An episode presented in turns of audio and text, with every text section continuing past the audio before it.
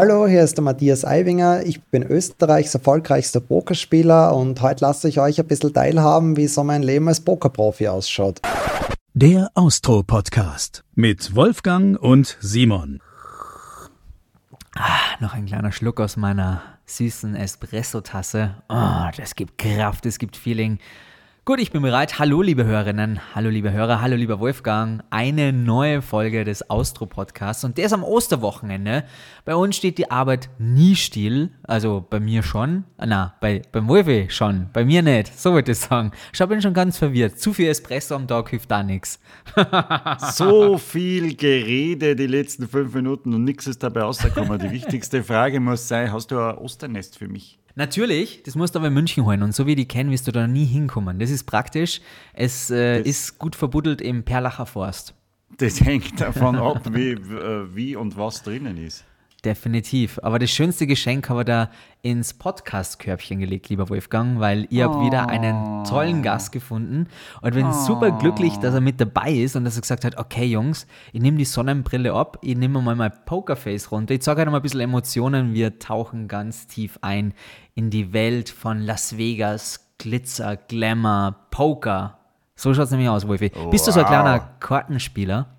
Na, ich habe äh, in der Vorbereitung auf diese Folge mir da ein bisschen eingelesen und habe mir gedacht, boah, was die da so machen, das ist schon schwierig. Ich äh, habe dann auch selbst meine Skills überprüft und bei UNO hört es eigentlich auf. auf jeden Fall bin ich gespannt, was er uns äh, für Einblicke gewährt, weil wir beide sind echte Knockerbatzeln, was das Kartenspiel angeht. Aber wie man damit sich ein richtiges Vermögen anhäufen kann und das aus Österreich raus schaffen kann, er kommt sogar aus der Steiermark. Das ist nochmal umso mehr zu betonen, dass man es da schafft. Ähm, das wird sehr, sehr spannend tatsächlich, Wolfi. Jetzt ja, hören würde ich sagen, komm, wir quatschen gar nicht lang drum herum.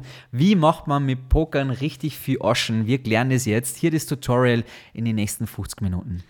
Dieser Mann hat äh, meinen Traumberuf. Er verdient im Sitzen Geld, mitunter auch viel Geld und muss dabei nicht einmal freundlich reinschauen. Herzlich willkommen im Austro-Podcast Pokerprofi Matthias Eibinger. Servus Simon, Servus Wolfgang, freut mich, dass ich bei euch bin und ja, ich bin gespannt, was ich euch erzählen kann und welche Fragen du an mich hast. Ja, ja, ja. Ich fange gleich einmal mit ein paar Klischees an zum Aufwärmen. Sind alle Pokerspieler tätowiert?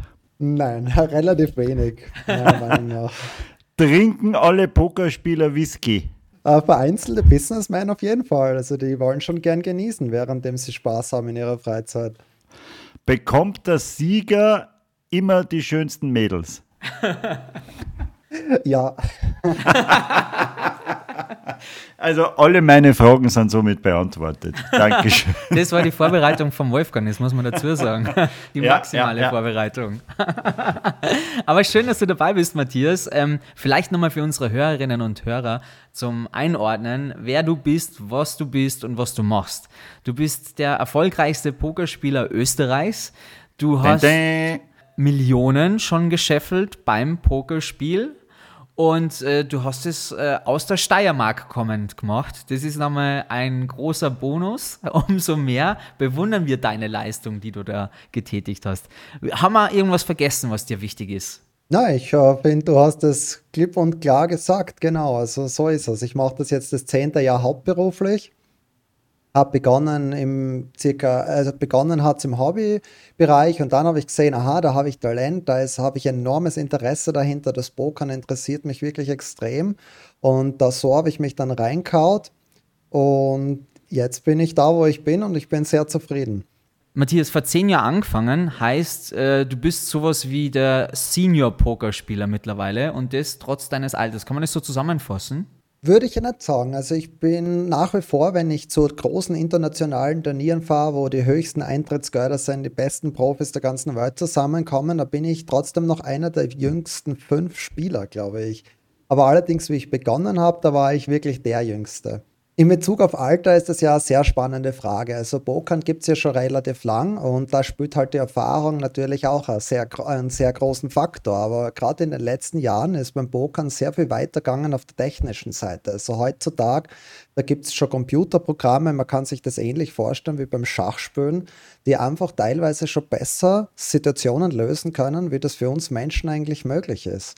Und ich würde sagen, das ist heutzutage eigentlich der Grund, warum die jungen Spieler vielleicht da ein bisschen pushen und den alten eingesessenen Profis einheizen, weil wir einfach mehr mit Computerprogrammen arbeiten, da ganz vorn dabei sind und einfach neue Spielzüge und so ein bisschen mit reinbringen und arbeite ich halt auch ganz extrem in dem Bereich und so habe ich mich, so bin ich eigentlich da in den Kreis gekommen, dass ich so hohe Turnier, ähm, Turniere dann auch spielen kann. Das war mittlerweile, glaube ich, vor sechs, sieben Jahren, wo ich meine ersten High Roller gespielt habe. Also Turniere mit Eintrittsgeldern über 10 oder 25.000 Dollar bezeichnet man dann als High Roller. Und die, da fliege ich heutzutage ähm, jedes Monat, jedes zweite Monat fliege ich irgendwo international in einer Location, wo solche High Roller Turniere stattfinden. Ja, und dann schaue ich, dass das Beste dabei rauskommt. Was heißt 10.000 bis 15.000? Ist das das Geld, das du mitbringen musst zum Spieleabend? Ähm, genau, also da finden Turniere statt und da und meistens sind aber mehrere Turniere, weil es ist ja, wenn ich beim ersten Turnier ausscheide, würde ich nicht gleich wieder heimreisen müssen und die ganze Reise wegen einem Turnier gemacht haben. Also zum Beispiel, ich war jetzt gerade in Vietnam, da war ein ziemlich großes Event und begonnen hat es mit einem 25.000 Dollar Turnier. Da muss jeder einzelne Spieler, der dann mitspielen will, das Antrittsgeld von 25.000 Dollar zahlen. Und wenn das 100 Leute tun, dann kommt halt ein sehr großes Preisgeld zusammen von 2,5 Millionen Dollar und das wird dann auf die ersten Plätze aufgeteilt. Also wenn ich dann früh ausscheide, ist das Geld weg, was ich gesetzt habe. Aber wenn ich dann zum Beispiel Fünfter werde oder gewinne, oder im besten Fall gewinne ich es natürlich, dann gewinne ich halt ein Vielfaches davon.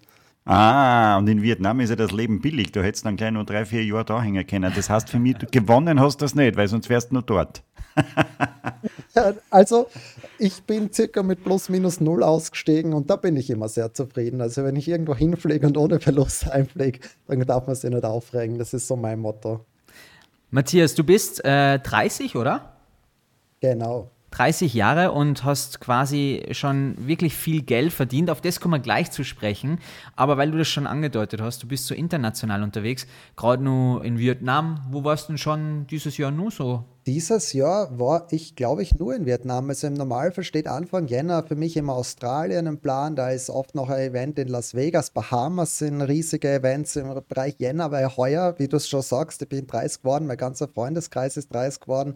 Da hat so viele 30er Geburtstagsfeiern gegeben, Hochzeiten habe ich gehabt und ja, da ist für mich trotzdem das Motto klar, dass meine privaten Freunde da einfach noch vorgehen. Und deswegen habe ich heuer einige von den Turnieren auslassen. Reist du immer alleine oder hast du da immer so einen, einen, einen Hofstaat mit? Ich reise alleine, aber dort ähm, habe ich dann auch schon Freunde, die ich treffe. Also du musst dir das so vorstellen, bei diesen wirklich hohen Turnieren, wo man dann ein Antrittsgeld von 100.000 Dollar zahlt, da gibt es auch nicht sehr viele Leute, die sich das leisten können. Und beziehungsweise, das ist jetzt vielleicht für euch ein neuer, ein neuer Aspekt, aber bei solchen großen Eintrittsgeldern, da verkaufe ich auch Anteile an Investoren. Also da steckt wirklich ein Business dahinter. Aber diese Investoren, die sind halt natürlich nur interessiert, bei den allerbesten Profis zu kaufen. Das heißt, äh, Anteile zu kaufen. Das heißt, man muss sich das so vorstellen, ich fliege dorthin nach Triton und da gibt es dann halt vielleicht 40, 50 Profis, die in äh, so ein Turnier mitspielen und dann vielleicht noch 10 bis 15 Businessmen. Und mhm und der kommt ja, zu dir her und sagt, äh, ich würde gern, weiß ich nicht, mich mit 50.000 bei dir einkaufen. Genau, so kannst du das vorstellen. Der sagt, ich würde gern 50.000 bei dir einkaufen, ich zahle dir gern 50% vom Antrittsgeld, aber natürlich will ich dann auch, wenn du was gewinnst, 50% von deinem Gewinn haben. Also für ah, ist das okay. ein Investment. Okay, und du kannst dann je nachdem, wie du drauf bist oder dich fühlst, sagen, na danke, ich, ich glaube, ich mache Salar oder ja, ist mal lieber geteiltes Risiko ist halbes Risiko. Also das wäre äh, etwas naiv, wenn ich sagen würde, ich mache das allein, ähm, weil man muss da schon immer genau achten auch aufs Geld. Also ich glaube, ihr habt es sicher schon oft gehört, das äh, Poker wird, ist früher oft so mit Spielsucht und Geldverspielen in Verbindung gestanden. Aber das würde ich sagen, das ist beim Poker nicht der Fall. Ähm, wenn man da vernünftige Entscheidungen macht und wenn ich einschätzen kann, wie viel kann ich selber setzen, wie viel soll ich verkaufen für solche Turniere, dann ist das für mich einfach rationale Entscheidung, hat mit Spielsucht nichts zu tun. Und deswegen sage ich, bei so einem großen Antrittsgürtel werde ich immer was verkaufen an Investoren. Also ich würde schon vernünftige Entscheidungen treffen. Mhm. Wobei bei so hohen Geldern wahrscheinlich nicht Leute dabei sind, die spielsüchtig sind, oder? Die werden sie das zu dem Zeitpunkt wahrscheinlich gar nicht mehr leisten können. Oder hast du da andere Erfahrungen gemacht? Ähm, na, da bin ich voll bei dir. Es ist echt interessant. Also, wenn ich zum Beispiel in Vegas spiele, ein Turnier um 500 Dollar, um 2000 Dollar, was auch immer, das sind wirklich alle ähm, Schichten der Bevölkerung vertreten. Es ist der Hobbyspieler, der Tourist, der dort auf Urlaub ist, es ist ein Bauarbeiter dort, es ist ein Banker dort, es sind wirklich alle verschiedenen Schichten. Aber wenn wir jetzt gerade von solchen Turnieren reden mit einem Antrittsgeld von 100.000 Dollar, da ist das ein bisschen anders, weil das kann sich ja, ich sage jetzt mal, kein normaler Mensch leisten. Mhm. Da gibt es auf der einen Seite die sehr guten Pro Profis, die meistens auch Investoren hinter ihnen stehen haben. Und dann gibt es halt wirklich sehr erfolgreiche Businessmen. Und das sind teilweise echt sehr faszinierende Persönlichkeiten, extrem smart, denen ist auch bewusst, dass jetzt vielleicht nicht die gleiche Chance haben wie so wie Profis in dem Pokerturnier, aber für die ist das auch eine Herausforderung. Und da gibt es dann sehr interessante Konversationen am Tisch auch. Es gibt einige Leute, die auch viel Millionen im Bereich Charity spenden und auch wirklich die Welt besser machen wollen. Also ich habe da schon sehr viele spannende Persönlichkeiten kennenlernen dürfen. Bedeutet, du bist aus der Liga eigentlich schon raus, in der Familienväter Haus und Hof verspielen, wo du dann mit einem schlechten Gewissen gegenüber sitzt und dir denkst, oh Mann, den haben wir jetzt ganz schön abzockt. Da steckt ein menschliches Schicksal dahinter. Also in dieser Liga bist du schon lange nicht mehr unterwegs würde ich sagen, also ich habe nicht das Gefühl, dass das da wem wehtut, ähm, wenn ich dem da das Geld abnehme oder seine, seine Chips abnehme bei solchen Eintrittsgeldern. Also wenn äh, da Leute mit Privatchat anreisen oder so, ich glaube, da kann man sich schon vorstellen, dass dann 100.000 muss dann auch in Relation gesetzt werden für solche erfolgreichen Menschen. Warum reist du mit dem Privatchat an?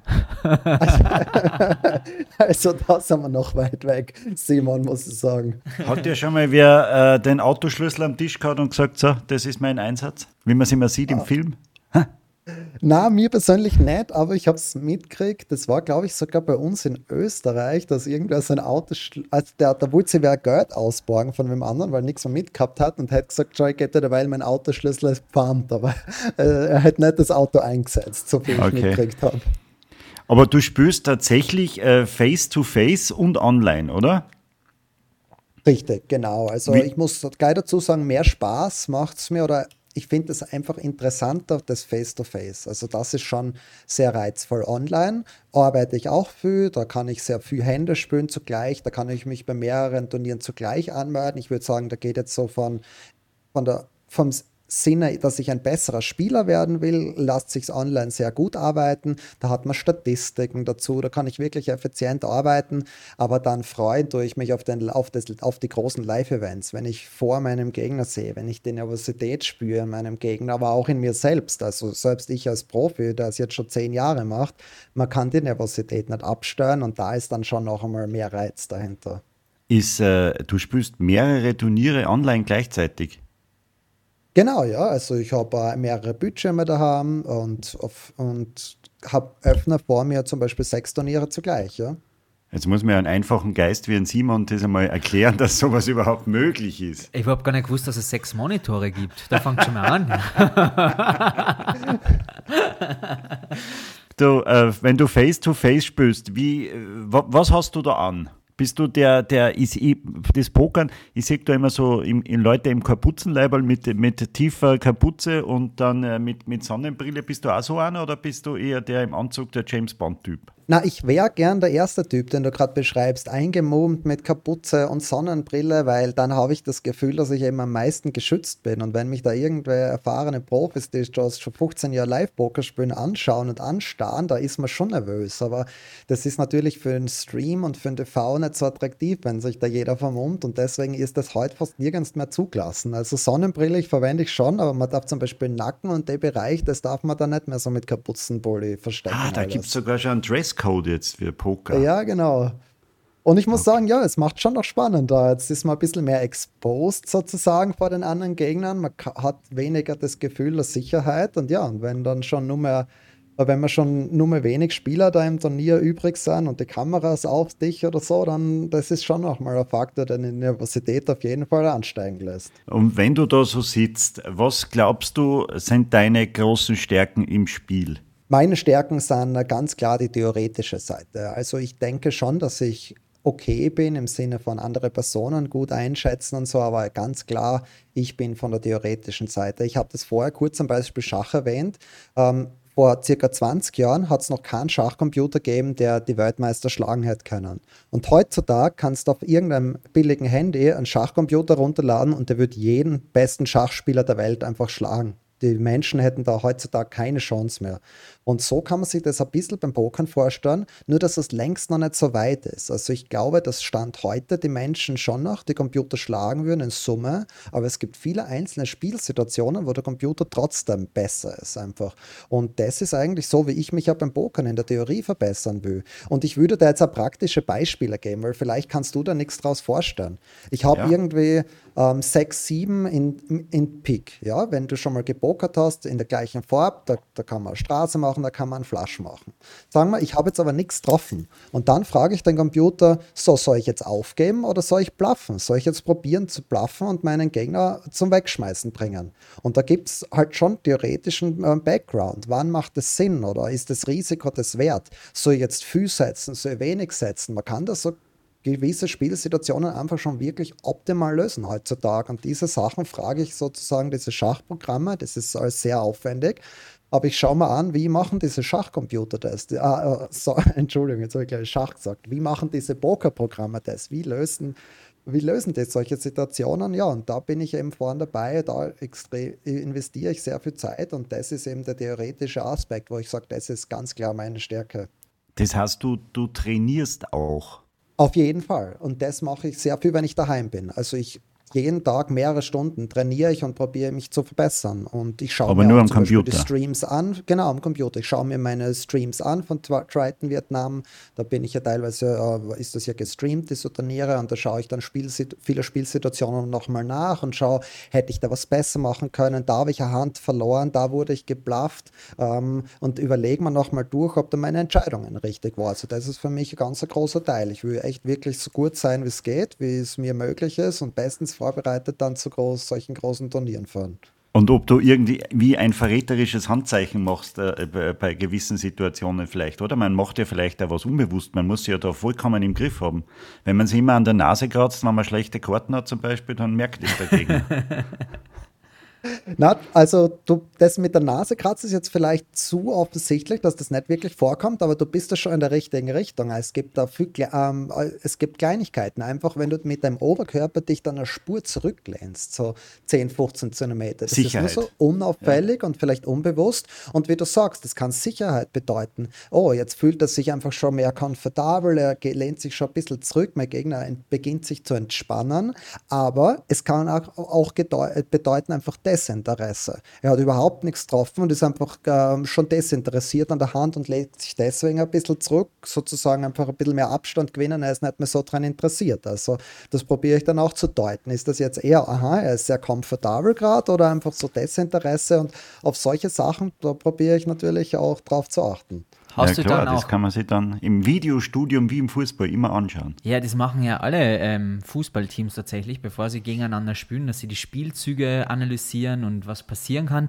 Ist es auch so bei dir, dass du dir die Gegner, wenn du weißt, gegen wen du antrittst, vorher vielleicht nochmal im Internet anschaust, vielleicht typische Gestiken und hast du da Schulungen in Richtung Körpersprache vielleicht sogar? Ähm, mehrere Fragen, sehr spannende Fragen, muss ich dazu sagen, Simon. Ich beschäftige mich ähm, auf jeden Fall mit den Gegnern, die ich erwarte. Vor allem mit den mit den Freizeit, mit den Recreationals, mit den Businessmen. Warum? Weil Profis haben sich im, ähm, im Normalfall mehr im Griff. Also was meine ich damit? Die haben wirklich ein gutes Pokerface. Die können diese Sachen unterdrücken und die schaffen das, dass man die Nervosität nicht so sieht und dass sie diese ganzen Zeichen nicht so preisgeben.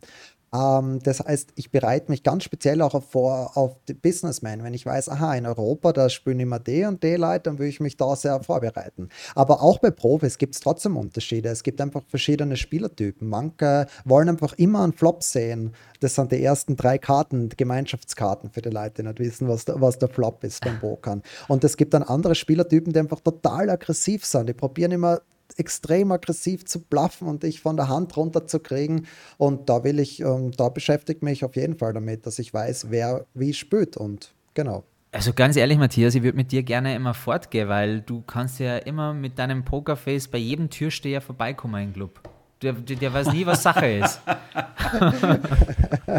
kannst du das irgendwo in deiner Freizeit tatsächlich verwenden, die Skills, die du beim Pokern auch mitnimmst? Ähm, ja, ich weiß ehrlich gesagt nicht. Da haben wir noch gar nicht so viel Gedanken gemacht. Ich weiß, dass ich einmal, ich weiß jetzt gerade nicht, ob es dazu passt, aber ich bin einmal von einer Show, ich glaube, die ist jetzt auf Pro 7 gewesen, angesprochen worden.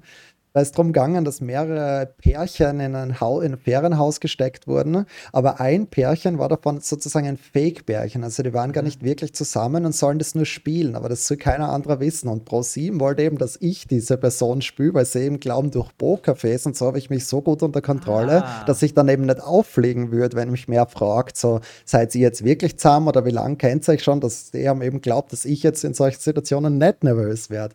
Und ja, da ist sicher was dran. Also ich glaube, ich habe mich mich da schon ziemlich gut unter Kontrolle, meine Emotionen, da das tagtäglich auch mein Job ist. Mann, Mann, Mann, die von Pro7, die haben es einfach drauf. Ja, ja. Das Kennst ist so ein, so ein weiter Umweg von Pokerface auf Pokerspieler. Das musst du erst einmal schaffen, weißt Matthias, aber tatsächlich, wenn du jetzt an dich selber denkst, wo sind denn deine Schwachstellen? Wenn ich jetzt gegen die spielen würde, an welchen körperlichen Kniffs und Tricks sehe ich der Matthias Schwächel gerade im Spiel?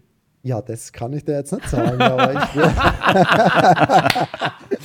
okay.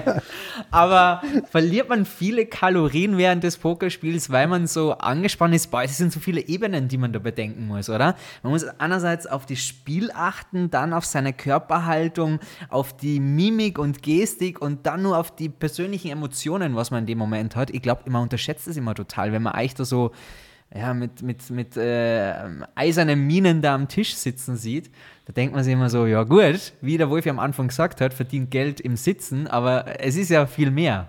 Also ich muss sagen, wenn du dir anschaust, so große Turniere, die Leute sind wirklich erstaunlich fit. Also die achten einfach als ganz auf sich. Warum? Weil so ein Turnier kann halt zehn Stunden dauern und du musst einfach die mentale Konzentration und Leistungsfähigkeit haben, dass du so lange konzentriert und fokussiert bist. Wenn du dann am Ende irgendwie deine Konzentration nachlässt und ja, das kann teuer werden und Deswegen, auf was ich hinaus wollte, viele der besten Pokerspieler sind sehr fit, die achten auf ihre Ernährung, machen viel Sport und achten einfach als ein Gesamter von sich. Und da sollte vielleicht eh noch ein bisschen mehr tun in die Richtung Sport. Ich nehme es mir immer vor, aber es ist nicht so leicht, das dann umzusetzen.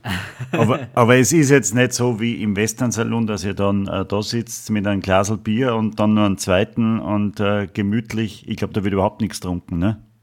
Na, da wird wirklich nichts getrunken. Also ich mache das gern, zum Beispiel, wenn ich mit Freunden in einer Runde spiele, natürlich ein Bier dazu, irgendwelche Snacks, na super, das ist eine lustige Atmosphäre und all. Also wenn ich es wirklich ähm, bei großen Turnieren, wenn es mein Job ist, dann nehme ich das natürlich ernst und da würde ich definitiv nichts trinken dazu. Spielen deine Freunde mit dir Poker? Selten. ähm, aber da bin ich auch sehr froh drüber. Also ich finde es cool, dass äh, mein Freundeskreis eigentlich mit Pokern fast nichts am Hut hat, weil ich ja nicht, wenn ich dann heimkomme von so einem Live-Trip, dann erst wieder die ganze Zeit über Poker reden. Auch wenn mir das total taugt und ich mache meinen Job voll gern, ist es für mich super, wenn ich dann auch einen Abstand haben kann und abschalten kann. Aber jetzt fällt mir übrigens gerade noch was ein zu den Schwächen vorher, was du gemeint hast. Mhm. Ich glaube eigentlich tatsächlich eine meiner Schwächen ist es, gegen, Schwäch, äh, gegen wirklich schwache Pokerspieler zu spielen, gegen Beginner, äh, die fast noch nie gespielt haben, weil bei denen tue ich mir total schwer, diese Leute einzuschätzen. Weil wenn du fast noch nie pokert hast, dann weißt du ja selber gar nicht so wirklich, was wüssten du überhaupt, mhm. was ist gerade dein Plan in der Hand. Und da muss ich sagen, das ist echt schwierig, dann so eine Person einzuschätzen. Aber wenn du sagst, zehn Stunden, dass ihr da teilweise bei den Turnieren sitzt, waren gestern aufs Klo, ist ja auch wieder taktisch, oder? Wenn ihr jetzt aufs Klo geht, dann kommt es vielleicht wieder rüber als Zeichen, als äh, wäre das sehr easy peasy oder gibt es klare Pausen? Genau, genau. Alle zwei Stunden ist eine Viertelstunde Pause. Also man hat immer ein bisschen Zeit, kurz ins Room zu gehen, sich fresh zu machen, Toilettenpause, Snacks essen. Und dann gibt es meistens so nach sechs Stunden gibt es auch ein Dinner Break, ist dann eine Stunde Pause oder Dreiviertelstunde dass man dann eben Zeit zum Abendessen hat. Das ist Wie, Wahnsinn. Wie ist denn das bei euch untereinander? Ihr seid ja jetzt nicht so eine riesengroße Gruppe. Stell mir das so ein bisschen vor wie ein Skiweltcup. Ihr seid alle immer an dieselben großen Orte. Seid ihr untereinander befreundet? Im Großen und Ganzen ja, aber es gibt natürlich, das ist ein interessanter Aspekt, weil auf einer Seite bist du ja Gegner tagtäglich spielst du gegeneinander und probierst dir gegenseitig das Geld wegzunehmen. Aber danach, wenn ihr beide ausgeschieden seid, geht man trotzdem zusammen was essen. Und dann ist es, glaube ich, so wie überall. Mit der Bar versteht man sich halt besser. Mit der Bar mache ich dann auch vielleicht teilweise Sport zusammen. Ähm, oder Tischtennis habe ich letzte Zeit oft noch gespielt auf solchen Poker-Trips mit der Bar meiner Gegner. Oder gehen wir zusammen essen. Aber mit der Bar mache ich dann halt freizeitmäßig nichts mehr. Ja, das, ich stelle mir das an, was der, der eine gewinnt eine Million, der andere hat 50.000 Minus, mit so einem muss man dann einmal essen gehen. Da ist die Stimmung wahrscheinlich, da ist ja, die Stimmung ziemlich verschieden. sicher ein. Aber ich bin auch noch am überlegen in Bezug darauf, wie man äh, die Skills von Matthias in der Freizeit nutzen kann und bin gerade bei Gesprächen bei der Bank angelangt, wo man sich einen Kredit holt, dann könntest du wahrscheinlich auch. Haben Sie Sicherheiten? Jede Menge. also der Matthias hat die, wir nicht, aber wir ja, können ja, zumindest die Skills in Bezug auf Pokerface, glaube ich, gut von Matthias mitnehmen. Also im, im Skill in Bezug auf Pokerface weiß ich nicht, weil du jetzt gerade beim Thema Bank bist. Also es ist ja schon vorkommen, dass ein Businessman im Bankenbereich mitgespielt haben und die haben gesagt, sie würden sehr gerne Pokerspieler aufnehmen in ihrer Bank, weil sie eben sagen, da gibt es eigentlich doch eine Ähnlichkeit. Also man muss gut mit Geld umkönnen, Risikomanagement und man, da es darf nichts emotional irgendwie entschieden werden. Und der hat eben zu uns gesagt, du, wenn ihr nach der Pokerkarriere gern bei der Bank arbeiten würdet, wir sind herzlich willkommen. okay, der zweite äh, Berufsweg ist schon eingeschlagen quasi. Wie ist es, wenn man in einer Beziehung ist, äh, Matthias? Kann man da irgendwelche Skills mitnehmen? ähm, ja, naja, ich weiß nicht. also ich gehe ähm. mal davon aus, du bist jetzt keiner, der mal richtig laut wird und auf den Tisch haut und emotional in einem Streit, sondern du hast sie wahrscheinlich auch da im Griff. Ja, würde ich sagen, da habe ich mich im Griff. Das ist sicher auch durch meinen Job geduldet, dass ich generell meine Emotionen einfach recht gut kontrollieren kann.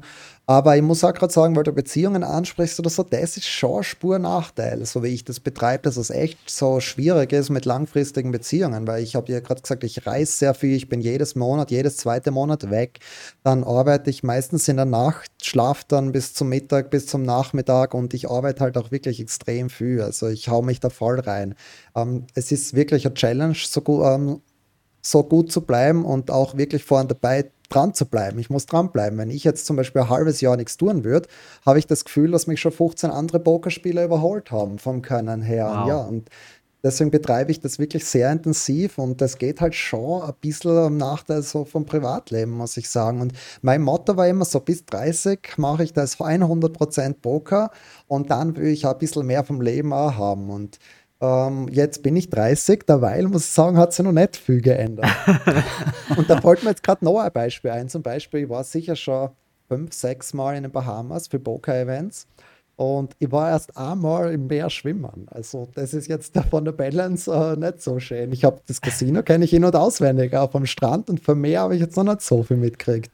Aber das Meine ist ja bei den das ist ja bei den Tennisspielern und bei allen auch so oder äh, ja, Superstars, die auf Welttournee sind.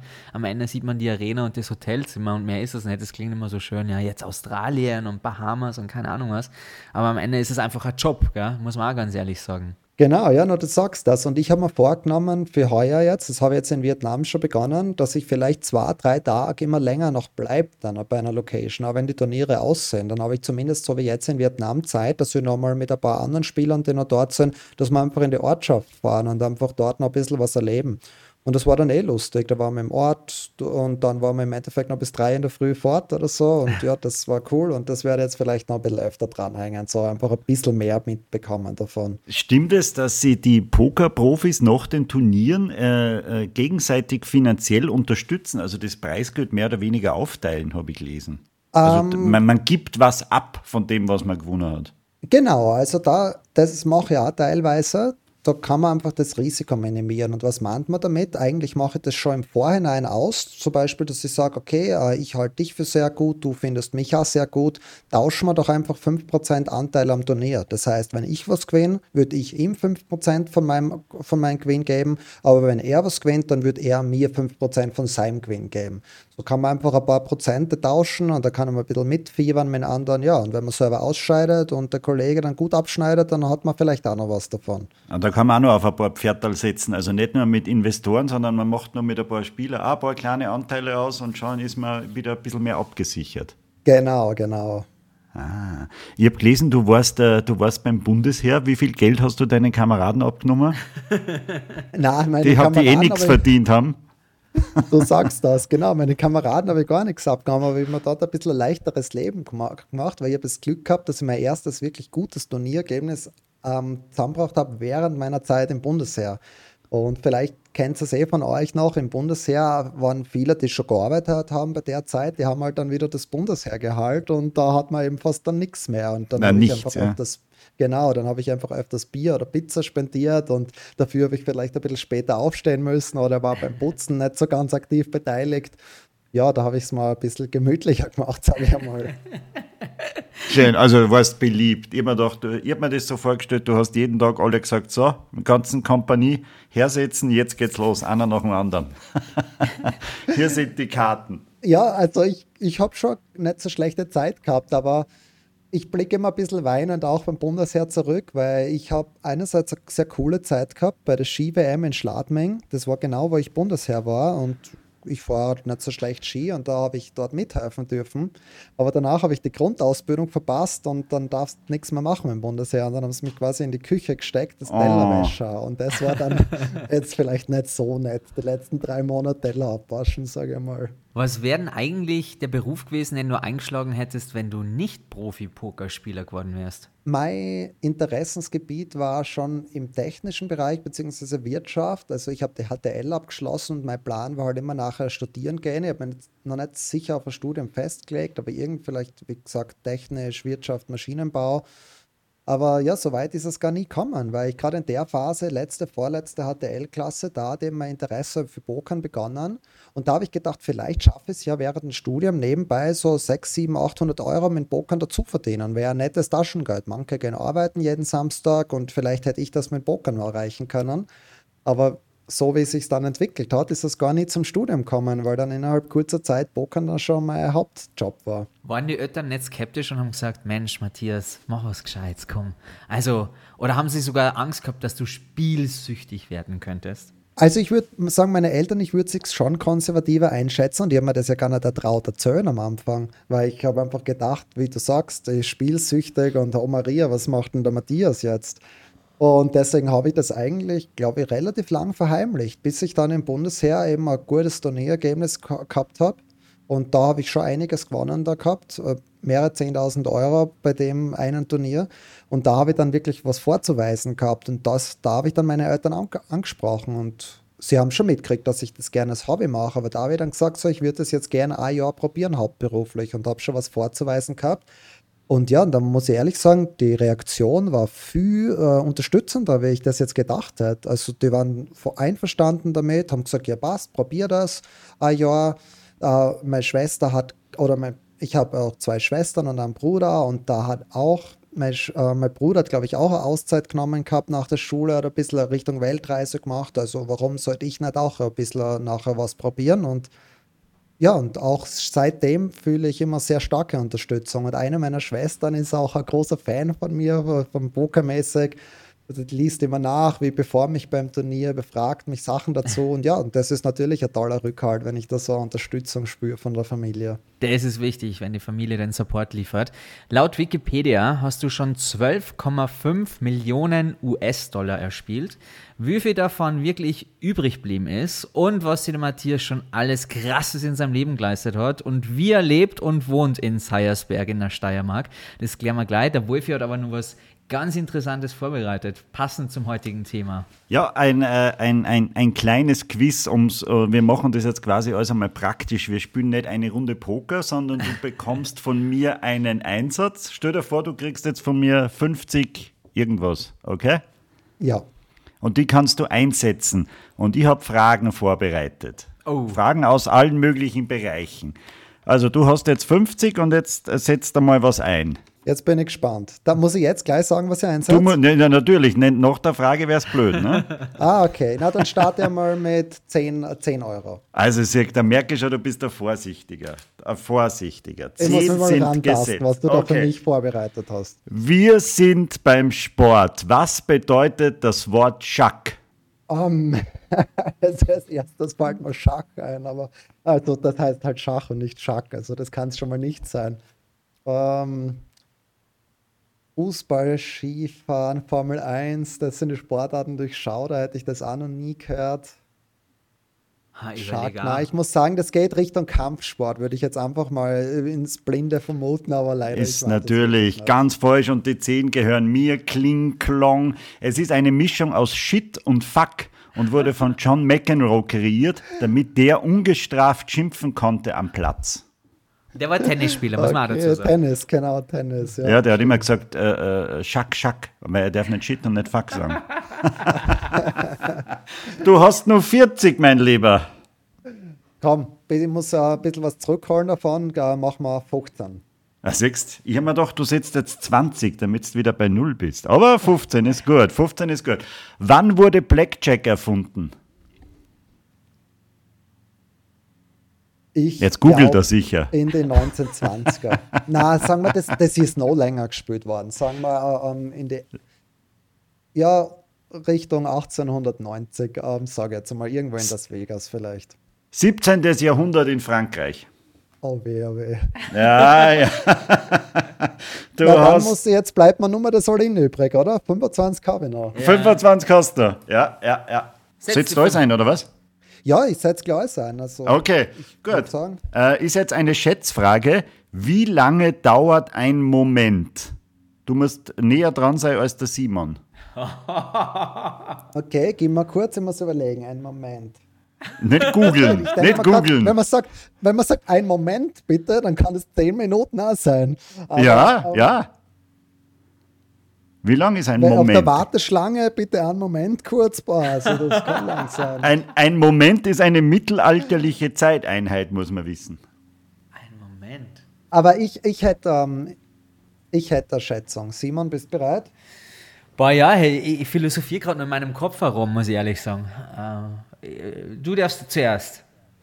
Okay, also hast du das schon, weil das ist, gebe dann noch Zeit. Ja, dann gib mir noch kurz Zeit. Ein Moment, Mittelalter. Hm. Könnte wahrscheinlich in Bezug auf Kampf sein, irgendwas. Da haben wir dann wahrscheinlich. Ist es eine Zeit, also ist die Antwort eine Zeitangabe, Wolfi? Ja, ist eine, eine Zeitangabe. Also, Wie lange dauert ein Moment? Okay. Gibt eine exakte Messung. Aha, aha. Okay, ja, ich, ich, ich würde was sagen, aber es völlig idiotisch ist, aber ich kann mir eh nur blamieren. Also von daher, ich mache den Podcast schon seit fast drei Jahren, also insofern äh, mehr Blamage geht gar nicht. ja, ich schieße also? einfach los, ich sage 30 Sekunden. Wie viel? Du sagst 30? Okay. Ja. Du, Simon? Ich, ich sage 10 Sekunden, weil äh, das dient einfach kurz dafür. Will, um, keiner, will keiner wissen, die Begründung ist sowieso alles komplett falsch. Um es, sind, es sind 90 Sekunden. Wow. Ja, jetzt haben wir gerade verdoppelt. Jetzt, schau, ich, ich habe es genau gewusst, dass er nur auf das schaut und schon hat er wieder 50. So arbeitest du. Bang. Wahnsinn. Wir haben das mit so einem simplen Spiel jetzt offenbart, wie der Matthias Eibinger seine Millionen macht. Das ist ja interessant. Ja, naja, jetzt, jetzt ist er wieder bei Null, aber jetzt geht es wieder von vorn los natürlich. Ja. Total. Danke für dieses kleine Beispiel. Ja, du hast vorher angesprochen, ähm, was mir jetzt noch eingefallen ist, 12 Millionen Gewinn, wie es auf Wikipedia steht. Ich habe nicht wenig gewonnen, aber man muss das schon in Relation setzen. Also das ist, ähm, man darf ja nicht die Ausgaben unterschätzen. Also ich habe ja auch große Antrittsgelder, wie ich gerade erwähnt habe. Wenn ich ja. mich da um 100.000 Dollar in ein Turnier einkaufe, das wird da jetzt nicht abzogen in dem Artikel. Da ist halt nur wirklich, was du rauskriegst aus den Turnieren. Aber aber wichtig ist natürlich, dass mehr übrig bleibt, dass man einsetzt, oder? Das wäre wichtig, das wäre sehr wichtig tatsächlich. Aber dennoch klingt es natürlich erstmal so, als wärst du Multimillionär. Bist, du's, bist du reich, frage ich mal so, ganz frech? Ja, es ist schwieriger, reich zu definieren. Ja, mir geht es finanziell schon gut, ja. Okay, gut, weil. Was, was, was leistet sich so ein Profi-Pokerspieler tagsüber, was andere vielleicht nicht so machen? ich muss ehrlich sagen, mein, meine Ausgaben sind nicht äh, sind wirklich im Rahmen. Also, was machen vielleicht anders? Ich, wenn ich essen gehe, bestelle vielleicht ein bisschen öfter so Steak, aber ich lebe jetzt nicht in Saus und Braus. Das Einzige, was ich mag, ähm, was ich gern fahre, ist mein sportliches Auto. Was hast aber du auf bis eins? auf das äh, BMW i8. An was? Mit einem BMW i8, Okay. halt mit so Flügeltüren. Da denke ich, na gut, das geht jetzt in meinem Alter noch, das kann man später eh nicht mehr fahren. Ähm, das gönne ich mir. Ich fahre halt wirklich auch gern Auto und Kart und so. Das gibt mir ein bisschen Reiz und Adrenalin. Jetzt nicht das normale Autofahren, aber mit Autos irgendwo schnell auf der Rennstrecke fahrt. Und aber bis auf das habe ich wirklich einen komplett normalen Lebensstil. Du hast Und sicher ein Wunschkennzeichen.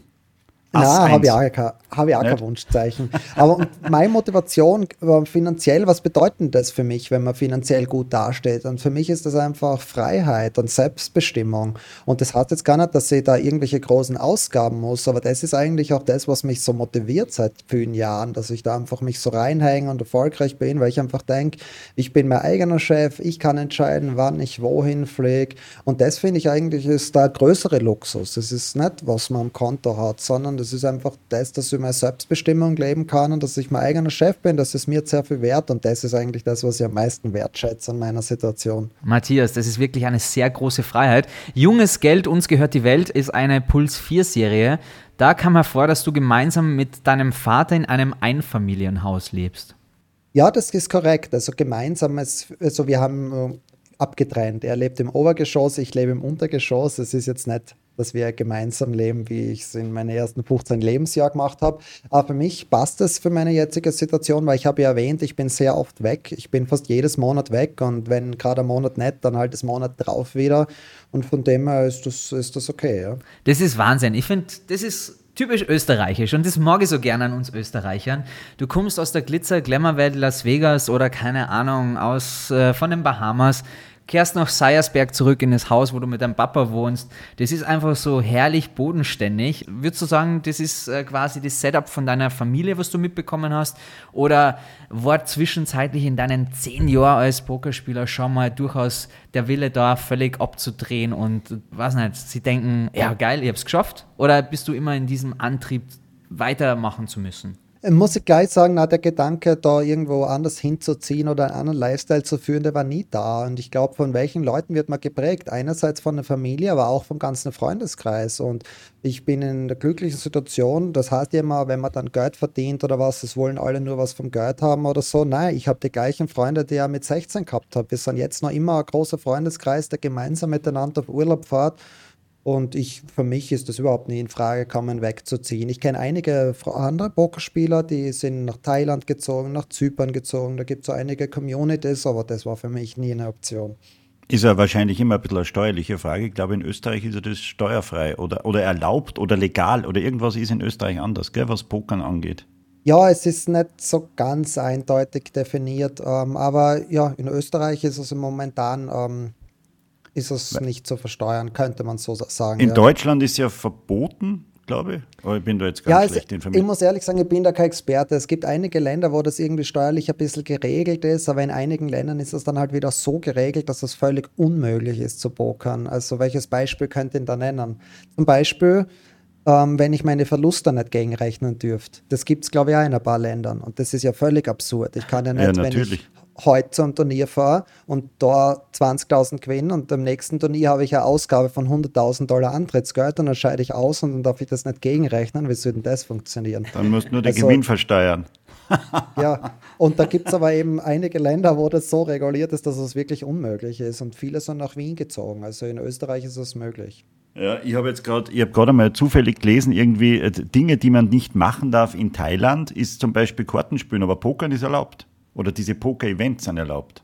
Ja, Weil da doch- du mehr wie ich. Ähm, Ja, kann- jegliches Glücksspiel bei Strafe verboten. Ja, genau, aber im Pokern ist ja in dem Sinn für mich kein Glücksspiel, weil es ist Glück, ist natürlich ein, ist ein Teil davon. Aber wenn ich jetzt ein ganzes Jahr lang poker als Profi, dann werde ich im Schnitt immer recht gut aussteigen. Wenn ein Anfänger, ein schwacher Spieler, der sich nicht wirklich damit auskennt, ein Jahr lang pokert, dann wird er am Ende immer mit viel Verlust dastehen. Also langfristig ist das Können einfach der Faktor, der das entscheidet. Jetzt nur für ein Turnier gesehen, da kann ich da nie sagen, werde ich jetzt gewinnen, werde ich ausscheiden. Ja, da ist wirklich Glück ein großer Faktor. Und man darf ja nicht vergessen, diese klassischen Glücksspiele wie Blackjack, Roulette und so, das spielt man ja gegen das Casino. Das Casino mhm. bietet ja kein Spiel an, wo man gewinnen kann. Da ist natürlich das Casino immer ein Vorteil, aber beim Pokern spielt man, gegen, spielt man ja gegen andere Menschen. Ich sitze vor anderen Menschen und klipp und klar, wenn ich einfach besser spiele wie die langfristig, dann werde ich gewinnen. Am Computer auch. Da spielt man auch nie gegen die Maschine. Nein, nein, nein, auch nicht. Es ist einfach okay. nur statt, dass da ein Dealer vor sitzt, der die Karten mischt und dann austeilt, da passiert das halt am Computerbildschirm, aber das sind alles echte Menschen, die dahinter würde, würde ich nie, Dem würde ich nie trauen. Ich würde immer glauben, ich wäre beschissen. Dann würde ja, du würdest den sogar anschreien und alles. es gibt ja im Internet eine Anleitung, wie man Profi-Pokerspieler werden kann. Ja? Was hältst du von sowas? Glaubst du, funktioniert das? Ich glaube, Tausende wünschen sich so einen Job wie du. Was wirst du denen mitgeben? Weil die werden das alle hören und in sich aufsaugen, was wir da reden.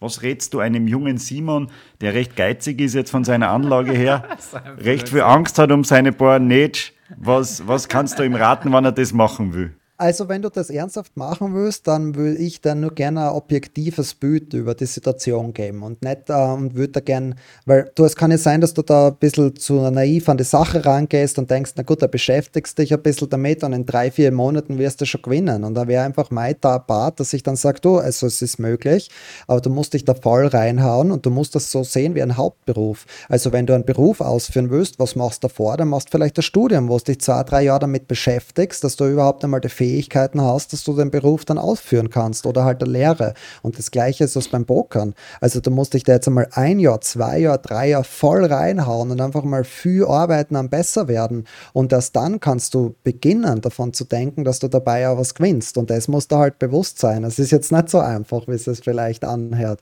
Und also da, nicht einmal 100 Bereich, Euro einzahlen und los geht's.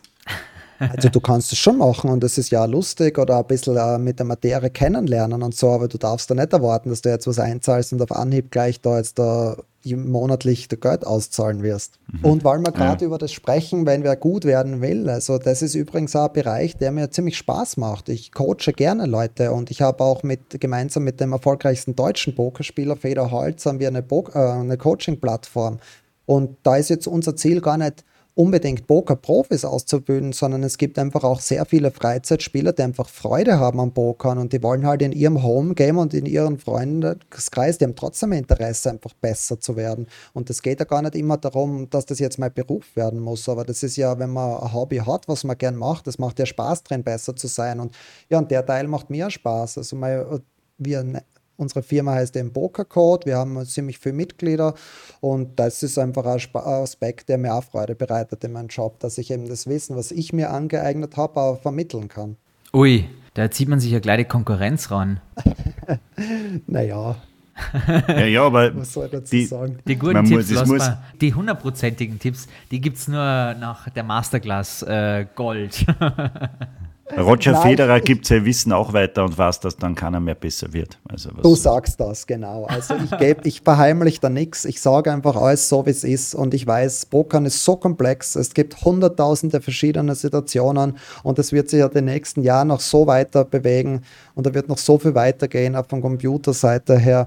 Und da habe ich überhaupt keine Angst dass wenn weil ich ein paar Tipps hergebe, dass dann irgendwas passiert. Weil du Computer sagst, wie du angefangen hast, war das ja doch noch ein bisschen eine andere Zeit, gerade was online angeht. Glaubst du nicht, du hast das ein bisschen leichter gehabt, da war noch nicht so eine große Community beim Pokern, oder? Na, würde ich eigentlich nicht sagen, weil ich muss ehrlich sagen, in Graz, wir haben da nicht wirklich eine Poker-Community oder zumindest nicht in dem Turnierbereich, so wo ich begonnen habe. Ich war, ich würde immer sagen, ich würde mich da eigentlich als Einzelgänger bezeichnen. Also ja, eben, ich glaube, war es nicht leichter? Ich begonnen habe. War es nicht leichter früher? Da waren doch nicht so viele, die sich im Netz getummelt haben. Dafür waren wahrscheinlich auch die Preisgelder äh, wesentlich geringer. Aber du hast ja dann nur unter Anführungszeichen gegen Hausfrauen spielen können. Ja, das, also du hast vielleicht recht, dass die Gegner jetzt nicht so gut waren, aber wie wird man besser früher, wenn du keine Community hast, wenn es im Internet Stimmt. nicht wirklich Content oder Material gibt, was dir sagt, was sind die guten Züge. Also es war einfach ganz anders. Ich finde es heutzutage, wenn man Interesse hat am Pokern und besser werden will, da gibt es viel mehr Material. Es gibt viel mehr Material auf YouTube, was uh, kostenlos zur Verfügung ist. Es gibt viel mehr Coaching-Plattformen wie PokerCode, was ich schon erwähnt habe. Also das, und es gibt viel mehr Communities. Also ich, finde es heutzutage eigentlich leichter, sich zu verbessern und da eine Gruppe zu finden. Mhm.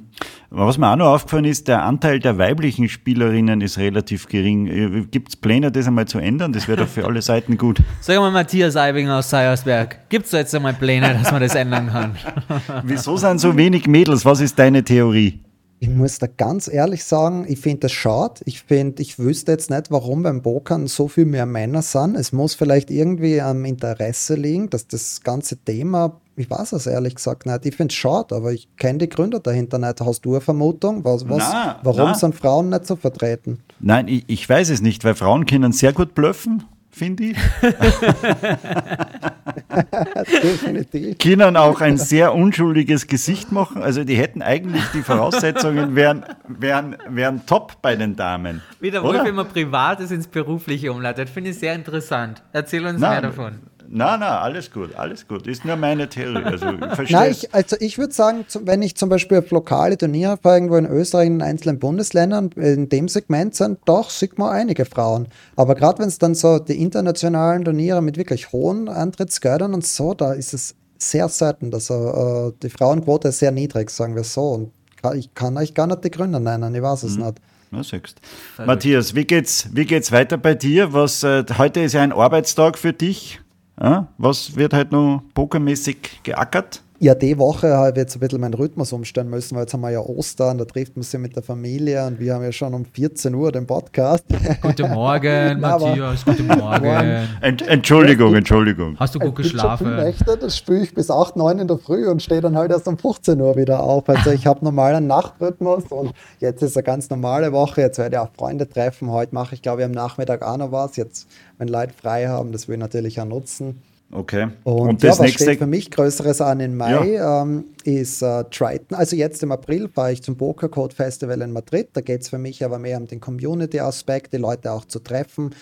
Und dann das nächste große Turnier, was für mich ansteht, ist dann in Zypern im Mai und dann im Juni in Vegas. Also jetzt, äh, dann ist da nicht alles verplant, sage ich mal. Wow, Las Vegas. Du fliegst sicher First Class, oder? Nein, das nicht, aber ich fliege schon öfters Business Class, muss ich sagen, weil ist für mich, ist es mit Jetlag und so für mich toll, wenn ich so einen Sitz habe, wo ich liegen kann, mit Kopfpolster und Decke und dann schlafe ich einfach neun Stunden durch im Flieger, also das kann ich super, in, wenn ich so liege und dann wache ich einfach dort auf ohne Jetlag und bin einfach topfit. Und ich bin ja doch fast 1,90 groß und in der Economy Class, da kann ich leider nicht wirklich schlafen. Und dann habe ich ein bisschen Kreuzweh und dann habe ich noch zwei, drei Tage Jetlag. Also es hat für mich ja wirklich einfach die beruflichen Vorteile. Wenn ich mit Freunden in Urlaub fliege, fliege ich selbstverständlich Economy Class. Mai, Las Vegas, das erinnert mich. Der Simon war auch schon öfter in Las Vegas, der geht immer ins Casino, weil man dort gratis essen und trinken darf, wenn man, wenn man den einarmigen Banditen bedient. Stimmt? Ist es nur so? Ja, das haben wir auch schon gemacht. Jetzt vielleicht ja. nicht am einarmigen Banditen, aber wenn man irgendwie niedrig Blackjack spielt oder so, kann man währenddem die ganzen Getränke gratis konsumieren. Das ist ein gutes ja. Vorglühen. Ah, ja, ja. Alles, was in Las Vegas passiert ist, bleibt da besser in Las Vegas. So ist es einfach, wenn man da mal privat war. Das ist eine andere Geschichte, Matthias. Das ist immer unsere letzte Frage tatsächlich, ähm, mitunter in unserem Podcast. Was steht denn nur auf deiner Bucketlist? 30, alles erreicht im Pokern, was steht noch an? Ja, was steht an? Mehr Leben einfach. Das ist eigentlich wirklich mein Ziel. Ich will einfach ein bisschen zurückstecken. Also ich habe oft 70 Stunden Wochen ist überhaupt keine Ausnahme für mich. Das ist gang und gäbe und das habe ich auch oft viele Wochen hintereinander und deswegen, wie ich schon vorher erwähnt habe, immer gesagt, bis 30 gehen wir sozusagen all in Poker und dann auch einfach so mehr machen und jetzt bin ich 30, also irgendwann wird es Zeit in den nächsten Jahren. Wahnsinn. Wir sind, einen Lebenswandel. Wir sind super begeistert davon, dass du uns heute ein bisschen in deine Welt mitgenommen hast, die uns bis dahin eigentlich so völlig fremd war. Ich habe die im Internet entdeckt und habe dann zum Recherchieren angefangen und habe dann mit dem Wolfi gesagt, hey, du, den Matthias, den müssen wir kriegen, der ist hochinteressant und ich mag wir das. Wir werden die Karriere verfolgen. Total, ich mag das, wie du da deinen Weg gehst und wirklich allergrößte Hochachtung, wie viel Kraft und Wille da dahinter steckt, um dort zu sein und mit der Weltelite da mitspielen zu können, das äh, beeindruckt mich sehr, mit welchem Ziel du das alles verfolgst. Also Wahnsinn, großer Respekt. Ja, danke, dass ich da war beim Podcast. Ich habe Spaß gehabt mit euch, war eine lockere Atmosphäre und ja, hat mir taugt. Ja, Wahnsinn. Und was ich mitnehmen werde, wie kann man nur sechs Monitore auf einmal bedienen? Das äh, wird jetzt eine Sache sein, die ich jetzt bei Google eingebe. Das lernst du eh nicht mehr. Vielen lieben Dank, liebe Grüße in die Steiermark. Bis ganz bald, okay? Super. Ciao. Ciao. ciao.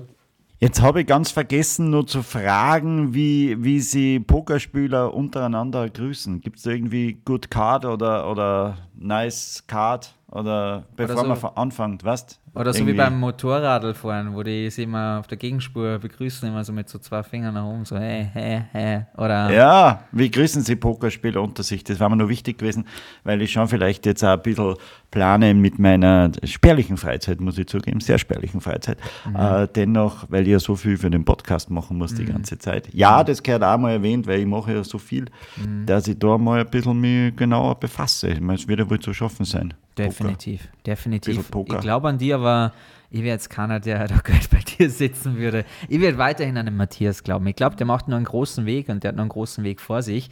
Und wir haben nur was vergessen, Wolfi. Jetzt kommt es mir erst. Wir haben jetzt nicht gefragt, wie man beim UNO nur gut performen kann. Meine Güte, das Einzige, warum also, ich heute zugesagt habe. Ja, es ist jetzt echt blöd. Das ist mir echt zu peinlich, ey. Naja, müssen wir einfach nochmal reden mit ihm irgendwann, wenn er. Wir fragen unseren nächsten Gast. Äh, landet. Auf jeden Fall. Wolfi, das war wieder eine super interessante Folge. Ohne Scheiß, ich habe vorher nicht so viel über Poker gewusst, aber ich glaube, dass ich jetzt du schon so jetzt ein Profi bin. Nein, bist nicht. Auf jeden Fall wünsche dir ein schönes Osterfest. Wir hören uns in zwei Wochen wieder und ich freue mich schon wieder drauf. Fühl die gehackt, wie wir so sagen. Und äh, ich, ich, ich schicke da einen fetten Pokergruß rüber. So wird es ich machen. Yo, Mann. Ja, good card, good card. Good card. Card, card only.